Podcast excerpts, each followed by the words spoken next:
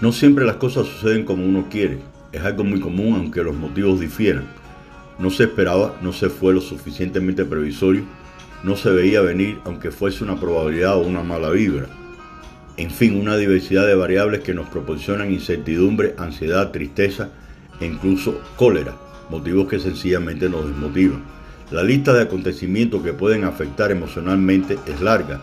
Una ruptura amorosa, dificultades económicas, la cancelación de un vuelo, una nota de desaprobado, cuando supuestamente se esperaban buenos resultados.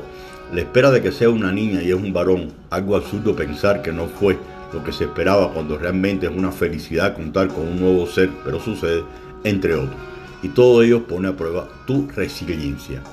Algo que se dice comúnmente cuando las cosas no salen bien es salir o levantarse con el pie izquierdo. Lo contrario, entrar con el pie derecho.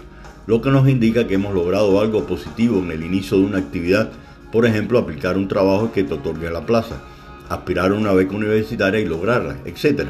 Por supuesto, esto le genera a la persona alegría, satisfacción, logro alcanzado, optimismo, entre otras manifestaciones motivacionales, pero sobre todo conlleva a una persona resiliente.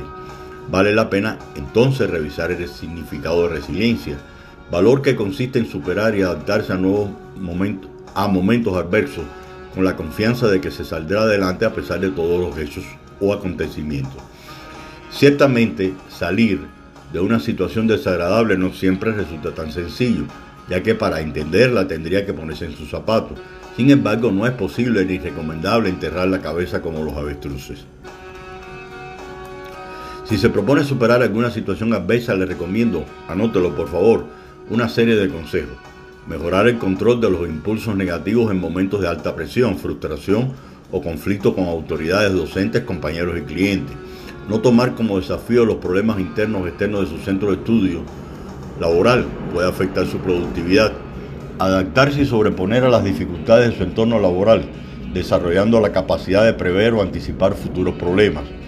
De ser un líder deberá ser constante, empático y resolutivo para conseguir un óptimo ambiente laboral, dentro del cual su equipo de trabajo aprenda y mejore cada día inclusive en episodios de transformación o de crisis empresarial. Finalmente, un consejo. Hoy, justamente hoy, cuando concluya su actividad de clase o jornada laboral, programe con sus compañeros de estudio de trabajo, con sus familiares, una actividad para celebrar los triunfos alcanzados. No tiene que ser un problema organizarla. Bastará la presencia de todos los integrantes de un grupo chat y si a usted le corresponde liderar, envíe el siguiente correo. Muchachos, les felicito. Cumplimos y sobrecumplimos con lo previsto. Y ya verá usted que ni hubo que esconder la cabeza ni salimos con pies izquierdos. Gracias y buen fin de semana.